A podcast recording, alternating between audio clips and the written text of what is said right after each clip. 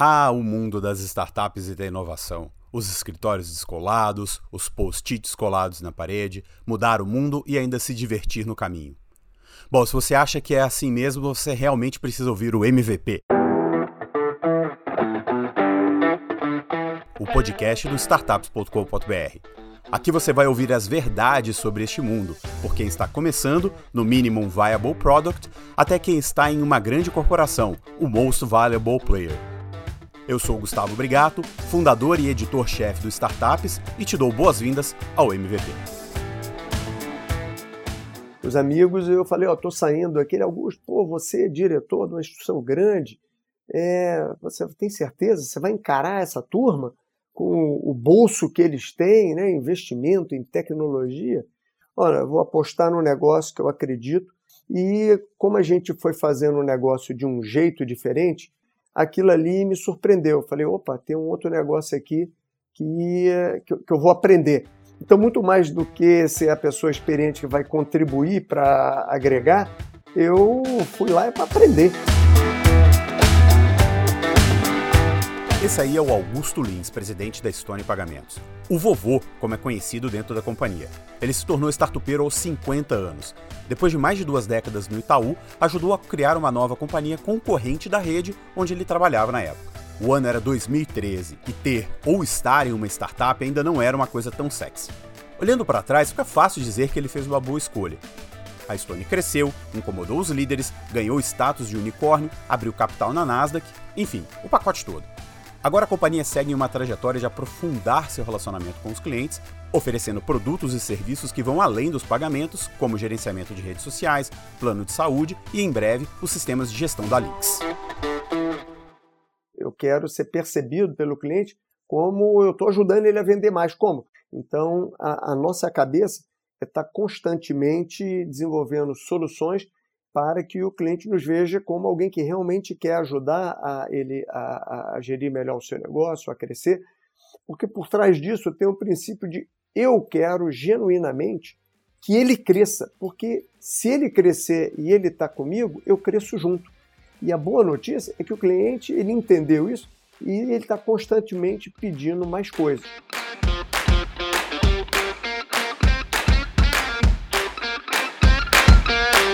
Augusto, poxa, muito obrigado aqui pela participação no podcast. Oi, Gustavo, muito obrigado pelo convite, pela oportunidade de estar compartilhando um pouquinho a minha história, a história da Stone e o que a gente tem construído e como a gente faz as coisas.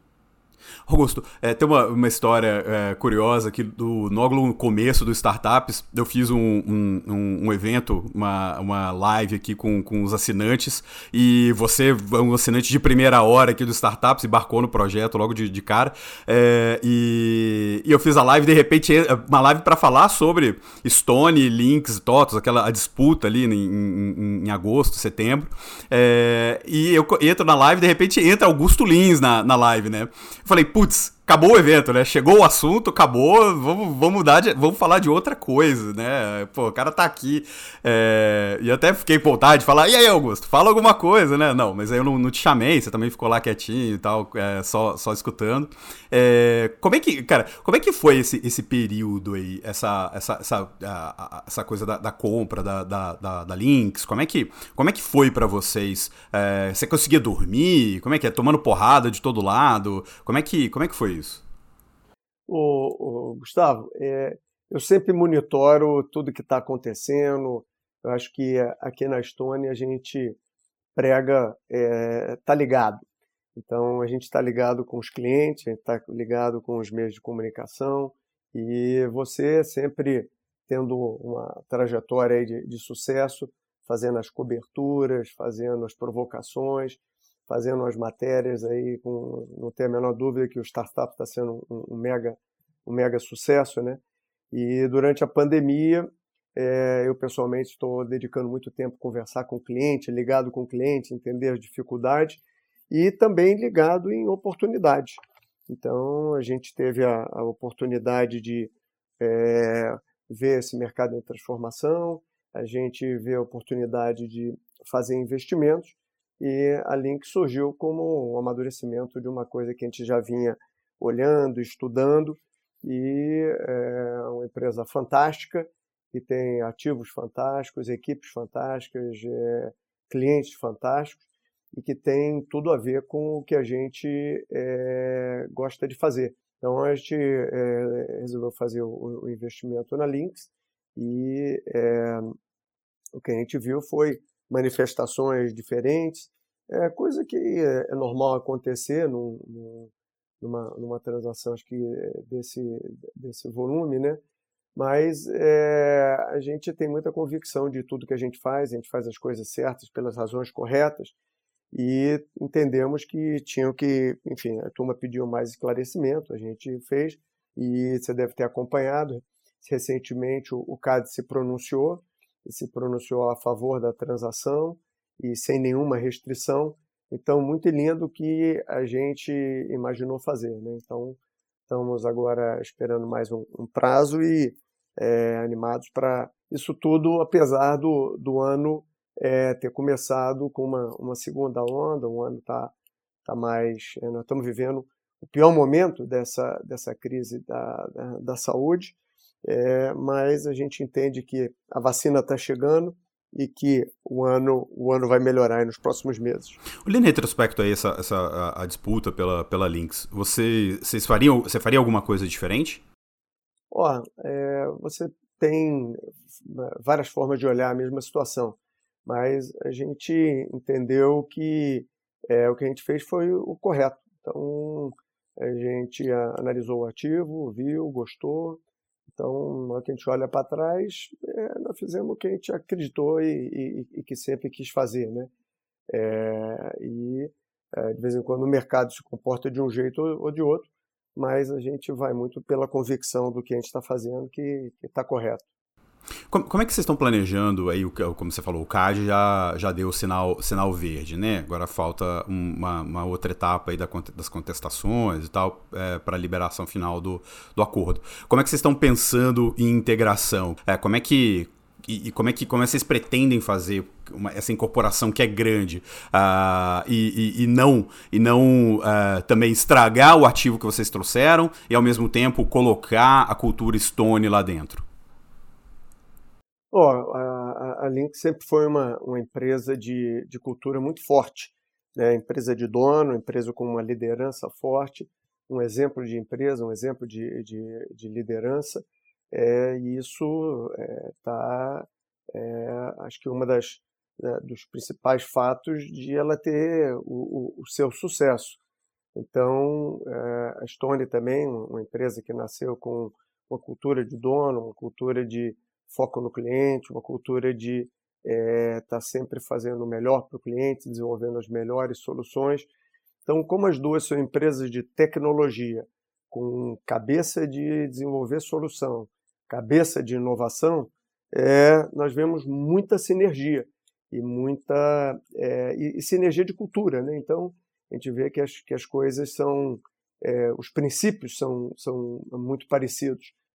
Então acho que é, depois de você estudar mais a companhia, você vai vendo que tem muita coisa que que se junta, muita coisa positiva e que é, acho que o resultado disso é um mais um pode dar três. É, a, a Lynx, inclusive, tinha uma pequena, uma pequena operação fora do Brasil, né? Tinha uma, um início de operação né, em América Latina. Vocês pretendem a, a, aproveitar isso, Stone, e começar também a fincar a bandeira uh, fora, do, fora do Brasil? a Lynx tem presença em México, Colômbia, vários países, Argentina, é, e uma operação muito legal. É, ela é, entende que o que ela faz no Brasil, acho que podia ser replicado fora do Brasil. É, a Stone também entende que o modelo que ela tem aqui no Brasil também pode ser, ser replicado. Mas a gente ainda não conhece esses ativos, né, Gustavo? A gente tem que aguardar a, a decisão final do, do, do CAD para poder, então, de forma efetiva, poder estar tá trabalhando e olhando, estudando e uh, vendo como é que a gente vai abordar esse mercado. Mas é, são, acho que tem, tem operação boa, com cliente bom e reconhecimento. Então, com marca boa, você sempre se anima a, a fazer coisa nova. No balcão do restaurante, duas maquininhas de cartão. Elas têm as mesmas funções: receber os pagamentos em crédito e débito. Mas para cada tipo de operação, o Diego escolhe uma. Essa daqui eu tenho ah, algumas taxas menores para débito, crédito e essas daqui eu procuro transacionar mais o voucher, que são os vale-refeições, por aí vai. Mas essa você paga aluguel? Pago aluguel. Essa aqui não paga? Essa daqui não. Eu compro, ela é minha e não tem aluguel. Como se não bastassem as duas, vira e mexe o Diego recebe ofertas de novas operadoras de maquininhas, com mais vantagens. A Stone ganhou impulso promovendo e também se beneficiando da chamada Guerra das Maquininhas, uma disputa pela preferência dos lojistas que fez a maioria deles ter sobre o balcão diferentes cores e formatos de máquinas para fazer as transações de seus clientes. A disputa estava bastante embolada até antes da pandemia e com o aumento nos pagamentos digitais e a chegada do Pix, a tendência é que o foco da disputa migre para outros produtos e serviços. A, a, a mídia criou o termo de, de guerra das maquininhas é, na realidade, cada, cada empresa é, tem a sua estratégia e o que aconteceu foi o resultado de um trabalho acho que muito bem feito pelo Banco Central. O Banco Central viu que o mercado estava muito concentrado. Aliás, a indústria financeira, a indústria de pagamento, historicamente no Brasil, foi muito concentrada e muito verticalizada. E o resultado disso é que os clientes, principalmente o pequeno e médio que a gente resolveu atender, eles reclamavam da qualidade do atendimento, reclamavam de não ter inovação, reclamavam que é, os custos eram elevados e que quando ligava para resolver um problema tinha que falar com o call center, a ligação caía é, e que, é, enfim, então o mercado estava fértil para novos participantes entrarem. Então o Banco Central começou esse esse movimento de atrair investimento, atrair startup, atrair fintech, abrir esse mercado. Novas empresas de pagamento surgiram, novas empresas de emissoras de cartão, fintech. Então, é, acho que tudo isso é parte de um movimento que está aumentando a inclusão digital, a inclusão financeira e a inclusão social nesse Brasil. É, novos participantes entram, a competição começa. Então, é um mercado que é, não estava acostumado a, a, ter competição e então surgiu essa, essa terminologia, mas é, a gente sempre teve uma, uma visão de valor agregado, de oferta de valor, de serviço diferente, que é um posicionamento muito diferente de alguns concorrentes. Alguns concorrentes empurram a maquininha cobram uma taxa, empurram a maquininha, cobram uma tarifa, um aluguel. É, alguns são mais criativos, empurram a maquininha nem querem cobrar nada. Então, nós não, nós nos posicionamos como alguém que quer ajudar o pequeno e médio empreendedor a vender mais, gerir melhor o seu negócio e crescer. Mas e, você fala, você fala da, da, da, do surgimento das startups, das fintechs e tal, mas como, como que fica essa fintechização, né? Vamos dizer assim, é, que todo mundo, eu não gosto muito do termo, mas é, todo mundo querendo virar fintech, ou sendo fácil, sendo, ficando mais fácil virar uma fintech, né? Que até é, é, o próprio varejista pode ter sua maquininha, pode ter seu banco, é, outras, outras empresas estão virando banco também, o iFood está virando o banco do restaurante, a, a Ambev lançou a, a, a sua própria fintech, é, e teoricamente isso reduz, reduz o mercado para vocês ali, porque esse cara lança a própria maquininha dele e tal. Como é que você vê a competição agora? Não com os, com os caras tradicionais, mas com, esse, com esses novos players? O, a grande guerra não é entre os competidores, a grande guerra é com o dinheiro. O Brasil, é, durante muito tempo, é, era um mercado que tinha muito cheque e muito dinheiro e zero cartão. Então, ao longo do tempo, a turma foi se digitalizando, é, o cartão, o meio de pagamento eletrônico foi surgindo e o cheque reduziu significativamente, e, mas ainda tem muita transação com, é, de pagamento com dinheiro. É acho que dinheiro é um negócio é, que é ruim para a saúde, é sujo, é caro de transportar, requer segurança. Então, a guerra mesmo é com dinheiro. E o que a gente está vendo é que o brasileiro está cada vez mais consumindo meios de pagamentos é, eletrônicos. Então o mercado ele, ele é muito grande ainda, ele ainda vai crescer muito. Só para você ter uma ideia, ano passado, a Bex divulgou os resultados recentes, é, foram mais de, de 2 trilhões de transações em, em, em cartão E esse é um mercado que vai crescer por dois dígitos ao longo desse ano e nos próximos anos a projeção é que ele continue a crescer. Então ainda tem muito mercado para crescer, é, tem espaço para muita competição e o que a gente está vendo é uma indústria que está em transformação por, acho que se a gente botar aqui, quatro grandes vetores. O primeiro é a mudança no, no hábito de consumo. Nós, como consumidores, principalmente por causa da pandemia, nós estamos consumindo mais meios, é, é, mais, mais através de canais eletrônicos. Então, através de rede social, através de e-commerce, através é, de delivery. Então, o consumidor está mudando. Da mesma forma, o varejista está mudando. Então, o varejista entendeu que ele tem que mapear a jornada do cliente, o varejista entendeu que o cliente quer ser atendido no mundo físico e no mundo é, digital, que o cliente quer simplificação, que quer valoriza cada vez mais a experiência de compra e dentro da experiência de compra o varejista entendeu que tem um negócio que se chama pagamento e que pagamento é uma parte integrante da experiência de compra. Eu diria que até uma das mais importantes. Pagamento é parte integrante da experiência de compra, que se o pagamento não for bom, ele não só está é, comprometendo a experiência de compra, mas a marca. Então, eu digo que pagamentos virou branding, né? Se a experiência de pagamentos é ruim, ele macula a marca. A terceira coisa que está é, fazendo com que essa indústria se, se, se transforme é a regulamentação. Então, o Banco Central tem feito vários movimentos importantes. No final do ano passado, teve um movimento do PIX, né, do pagamento instantâneo, que é, fez com que o custo das transferências caísse substancialmente. A gente já viu uma adesão enorme da população, todo mundo colocando e criando a sua chave Pix. Além disso, está vindo o Open Bank, entrou a, a, fase 1 agora em fevereiro do, do, Open Bank, ainda tem quatro fases aí que, que de novo vai trazer mais é, dinamização, vai trazer mais competição, vão surgir novos produtos, vão surgir novas empresas, vão surgir novos serviços. Então, acho que é, não só a gente viu a chegada de muitas fintechs e startups, mas a gente ainda vai conseguir, ainda vai, acho que, ver mais é, empresas chegando, novos serviços chegando. Esse ano está previsto o leilão da, da banda 5G de telefonia, mais empresa vai surgir com novos serviços.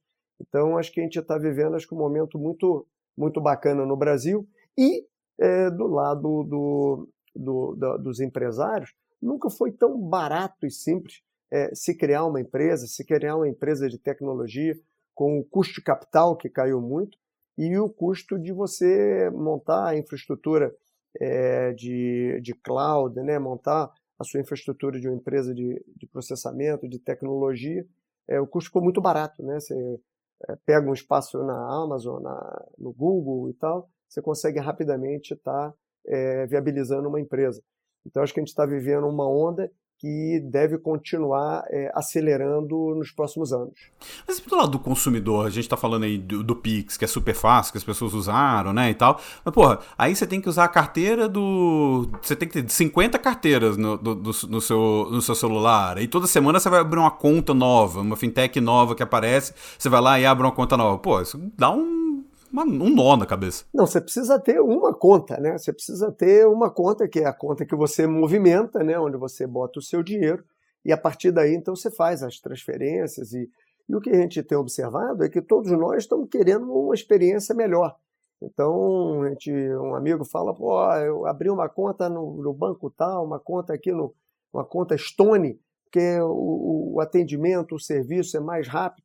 O que tem acontecido, nós como consumidores, obrigado, é que a gente está a gente tá mais é, é, a gente está mais empoderado. Todos nós, essa é a onda, é, essa é a, é, não é nem onda, essa é a fase da vida, é a era do consumidor. O consumidor está com poder. Ele vai escolher quem vai prover o serviço dele e ele consegue mudar de forma muito rápida, porque os aplicativos, as soluções estão todas é, disponíveis de uma forma muito simplificada. Então, quem não atender bem o seu cliente vai ficar de fora, vai perder essa briga. É, eu, eu, eu, eu tenho acompanhado pesquisas e eu vejo, por exemplo, que se um aplicativo ele demora para entrar mais do que 3 ou 4 segundos, é, eu já fico incomodado e eu paro de utilizar aquele aplicativo porque demora muito. Se para performar uma atividade eu tenho que fazer mais do que cinco cliques, eu acho que aquele aplicativo é complicado, porque eu tenho que ficar, clica isso, clica isso, clica isso, eu quero, vem cá, qual é a solução mais, mais, mais rápida para eu executar a função que eu quero? Então, todos nós né, estamos demandando mais coisas, a gente busca serviços é, que vão trazer algumas características. Primeiro, usabilidade melhor. Segundo, uma oferta e um sortimento maior. E algumas marcas fazem isso de forma super diferenciada. Você vê o Netflix, ele te dá um sortimento de produtos num local só. A Apple, com usabilidade, ela é fantástica. É, pagamento né, virou uma função muito importante, que eu acho que quem introduziu é, esse, esse, esse fenômeno de forma marcante foi o Uber né, a uberização do pagamento, pagamento sem fricção, rápido, simples. Então, nós como consumidores estamos vivendo coisas diferentes a gente está demandando isso dos nossos fornecedores. Precisou de soluções para o seu negócio acontecer na internet?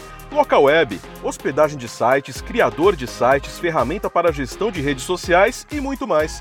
Acesse agora localweb.com.br e saiba mais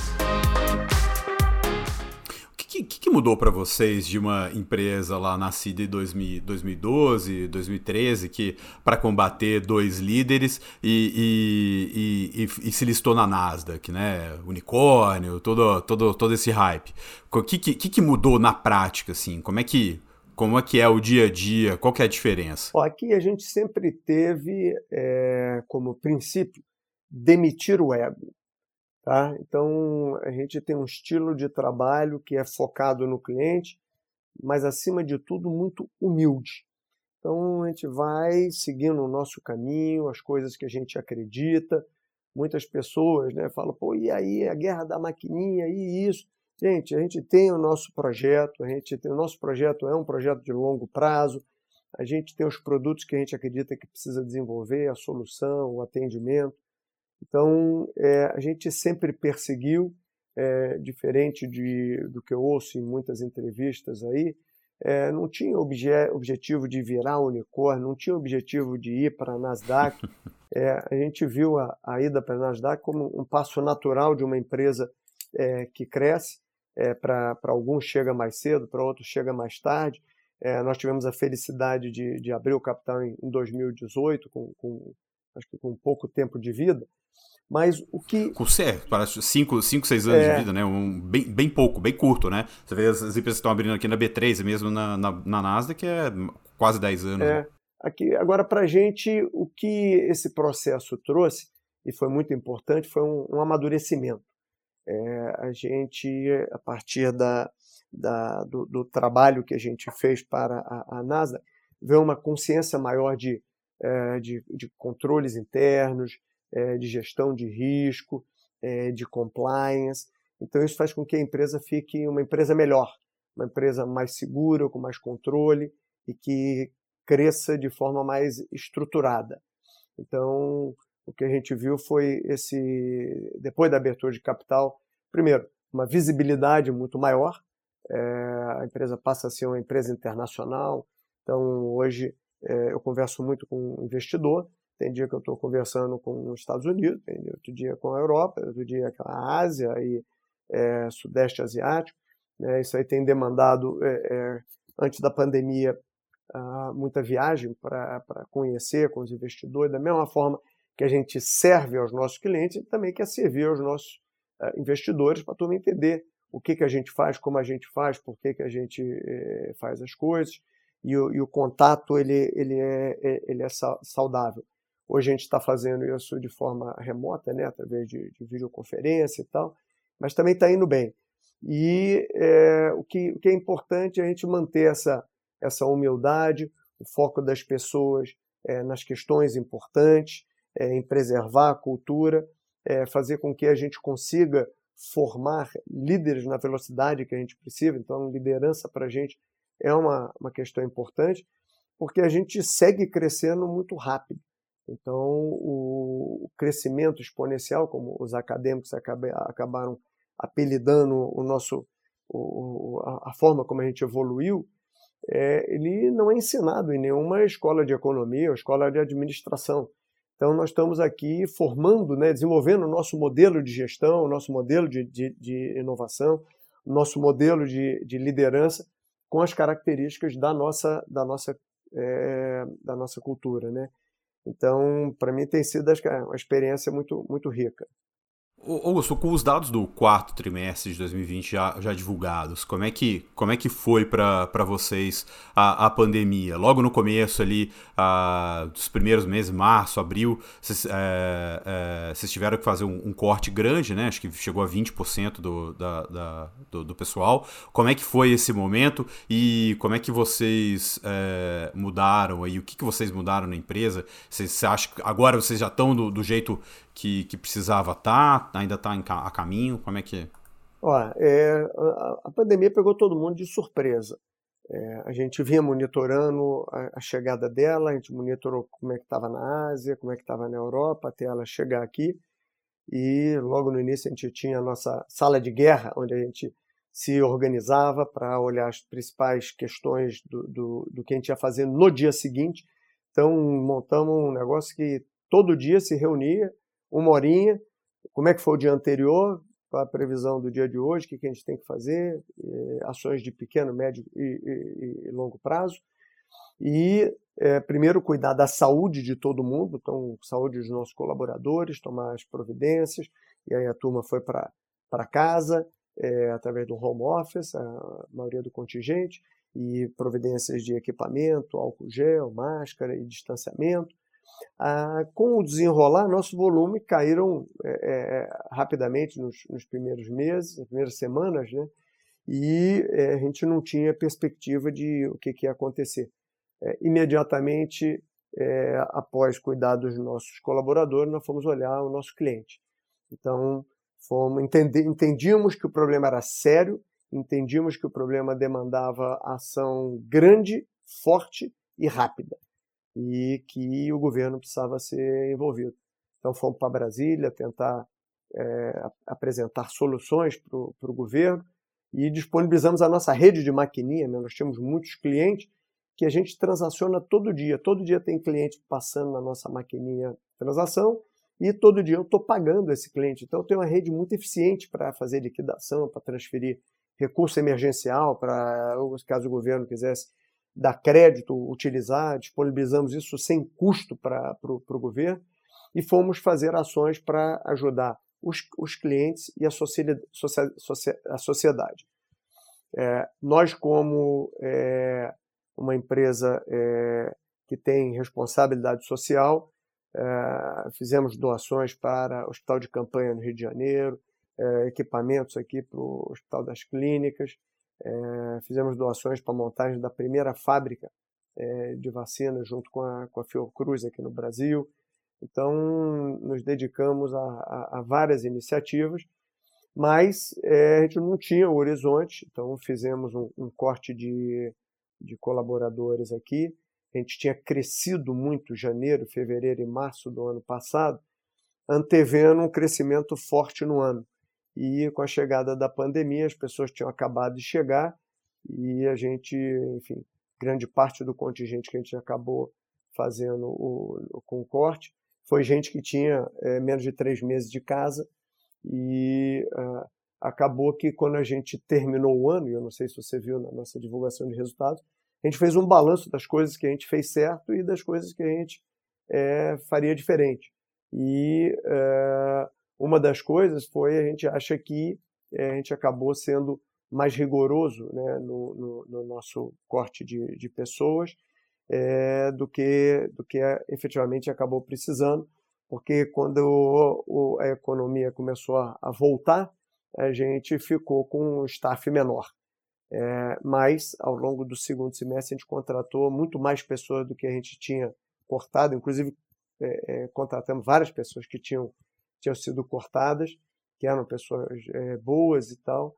É, terminamos o ano com mais de 6 mil colaboradores, com um contingente muito superior àquele que, que a gente imaginava que ia terminar, atendendo mais de 650 mil lojistas em, em todo o Brasil e colocando novos produtos para ajudar esses clientes a vender mais, gerir melhor o seu negócio e crescer.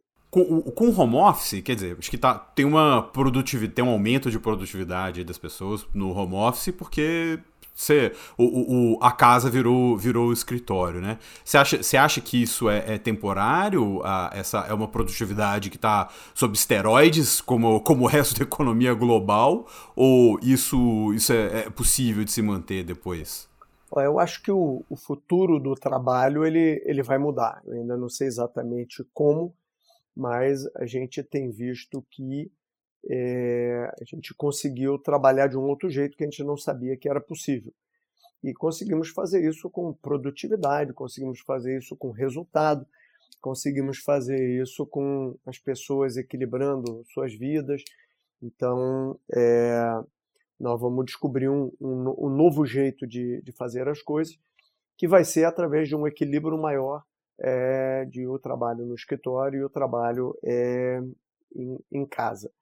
Agora, eu acho que para a cultura, para o desenvolvimento da cultura, é muito importante a presença física. Nós somos uma empresa de cultura forte e a nossa cultura ela é fundamentalmente transmitida pelo exemplo. Então, é, numa empresa que está crescendo muito e, e, e crescendo é, com uh, novos colaboradores chegando, uma pessoa que chega ali quer ver como é que é feito as coisas aqui. Então, eu vou observar como é que A performa, B performa, como é que ele é feito, como é que é o jeito, como é que é a forma de falar, como é que é a forma de tratar as diversas é, situações, como é que se encara um desafio, como é que é o aprendizado, como é que é o compartilhamento do, do, do conteúdo. Então, eu acho que a presença física da nossa cultura tem um, tem um, um valor é, enorme e eu vejo nisso nas pessoas que chegam que elas querem encontrar, querem interagir para ver como é que é, que é uma cultura gostosa, é uma cultura legal. Eu estou com uma saudade enorme do, da, da nossa turma, estou louco para encontrar. E no momento que você está distante, é, é, é, mais difícil fazer isso. E eu acho até que o, que o livro que a gente escreveu sobre o, o, o jeito Stone de servir, ele, é, ele, ele ajuda um pouco a contar como é que as coisas eram feitas no passado. No livro a gente conta não só a, da cultura, a gente conta passagens de é, passagens que foram felizes, é, tem erros que a gente cometeu e mais do que isso, os aprendizados que a gente teve em cima dos erros que a gente é, que a gente teve no passado. Então, nesse momento, a gente está olhando para frente fala, bom, como é que vai ser a, a partir de agora?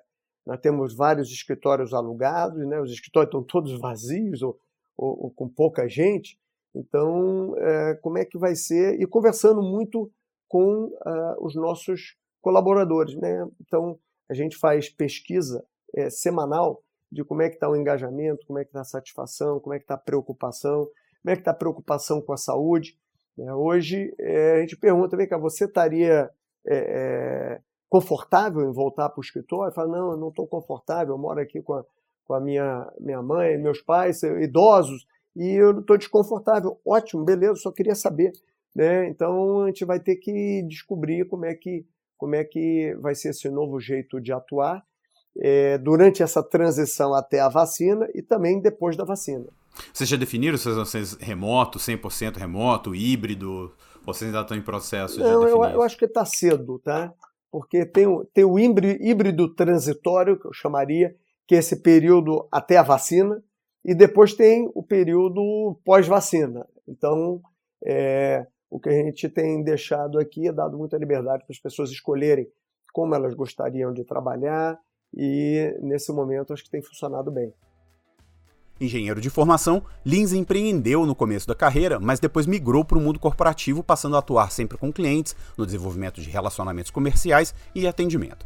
Esse histórico ajudou a moldar a atuação da Stone, que se vangloria de propostas como atendimento aos contatos dos clientes em no máximo 5 segundos, e também levou a um dos principais aprendizados que Lins teve durante a pandemia. Eu acho que eu sou o, o Chief Problem Officer, né? Eu sou o cara que está sempre procurando o problema e resolvendo o problema problema de dentro, problema de fora, é, e quando não tem, eu vou procurar um problema. Então, eu, eu, eu ligo para cliente todo dia, eu falo com os nossos colaboradores todo dia, para tentar entender o que está acontecendo. E eu acho que isso foi um marco, um aprendizado durante é, a, a pandemia ainda maior, porque eu estou constantemente em contato com todo mundo, constantemente buscando informação. Só para você ter uma ideia, eu gasto de 20% a 30% do meu tempo todo dia para estar tá falando com, com o cliente. Para quê? Para entender como é que está o sofrimento, para entender como é que estão as questões, para entender como é que está é, a vida de cada um. Uhum. E como não fazer isso, o microgerenciamento, né? Que às vezes o, o, o, o seu o Chief Problem Officer, é, ou como CEO, né? Como presidente, é, é, pode ser, você pode ficar parecendo que você está microgerenciando. Como é que é, como é que você não cai nessa armadilha? O que a gente entende que é, faz com que as pessoas é, estejam sempre engajadas, motivadas e querendo fazer as coisas? É tendo desafios. Então, nós estamos aqui no negócio de sempre é, se auto-desafiar e desafiar os, as pessoas, dando missões. Então, diferente de você ter um cargo, você ter uma posição na companhia, você tem uma missão a cumprir. Né? Eu tenho que trazer cliente aqui, eu tenho que resolver aquele problema, eu tenho que colocar aquele projeto para funcionar. E é, nos desafios e nas missões que cada um tem, é, a gente entende que a missão ela é sempre um pouquinho maior do que a sua capacidade, que todo mundo vai ter que é, buscar um conhecimento adicional. Hoje em dia eles criaram aquele termo de lifelong learning, né, de aprendizado contínuo. Né? Então, nós estamos numa indústria de tecnologia. Pô, a tecnologia está mudando todo dia. Se você não estiver estudando e acompanhando, você vai ficar para trás. Então, a gente estimula as pessoas a, a, a estudarem, a estudarem temas de é, de liderança, temas de tecnologia, temas de inovação, temas de pagamento, temas de fintech, temas de empreendedorismo. Então, a gente estimula as pessoas a estarem é, é, adquirindo conhecimento é, extra para é, poderem encarar os, os, os seus é, desafios. E por trás disso tem o propósito maior da companhia. Então, eu não vou ficar querendo saber se você foi para a direita ou foi para a esquerda, eu quero saber, vem cá, nós temos um compromisso com a sua missão, né? missão dada, missão cumprida, você tem que entregar um resultado na data tal. Se você tiver alguma dúvida, me procura, se precisar de ajuda, me procura, e na data tal a gente é, se encontra. Então, muita gente usa as técnicas de, de Kanban, tá, as técnicas de Scrum, né? É, cada um usa o, a sua técnica, e as pessoas têm autonomia de escolher a, a, a forma como, como vai fazer. É, mas a gente evita uh, o, o microgerenciamento, a gente não incentiva isso. Um ou outro gestor tem um, um, o, o, seu estilo, mas o que a gente quer é que as pessoas, é, as pessoas aqui são livres, que as pessoas deem o melhor de si e é, consigam assim se, se, desenvolver, se desenvolver. 21 começou com muita promessa, né? Muita expectativa, e logo na primeira semana a gente já tomou a porrada aí com a, com a invasão do Capitólio lá no, no nos Estados Unidos, já, já bateu no, no, joelho ali, você falou, ih, calma aí, né? É, e depois demora das vacinas e tudo. Como é que como é que como é que está vendo o ano e, e, e daqui para frente? Quando quando que a situação se normaliza? Se é que se normaliza dentro do normal que a gente já conhecia, se normaliza dentro de um outro normal? O que que você está?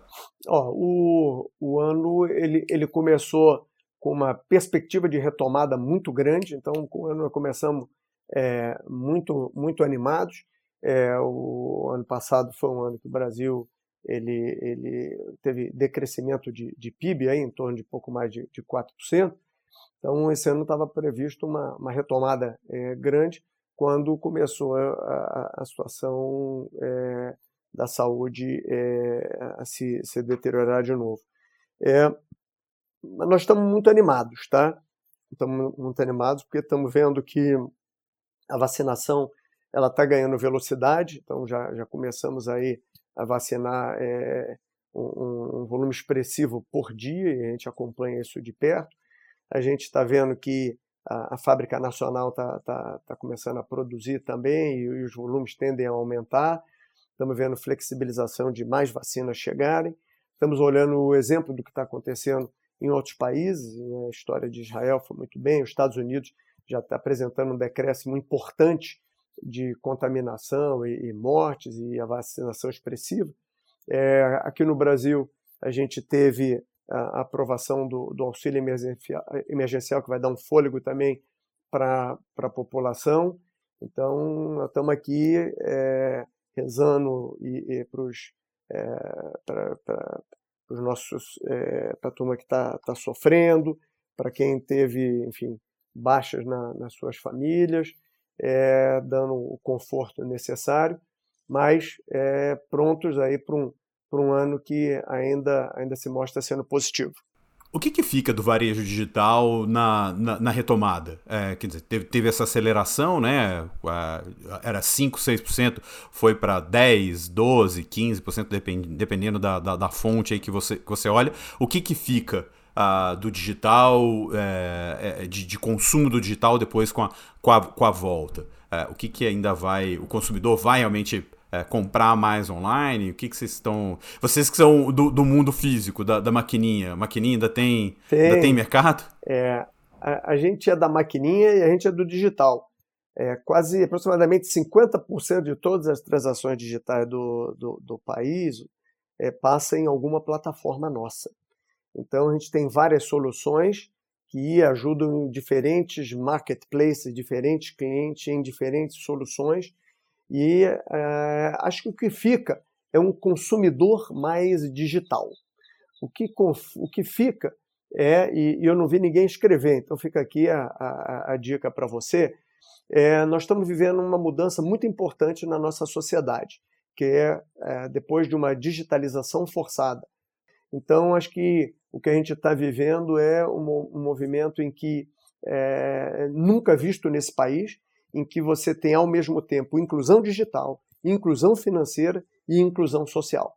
Então, aqui alguém ainda tem que, tem que escrever o que, que isso é, repercute para frente, mas eu não tenho a menor dúvida que é, as pessoas descobriram a conveniência de, de, de comprar sem sair de casa, é, a velocidade que isso traz, o serviço melhorou e é, isso eu acho que fica.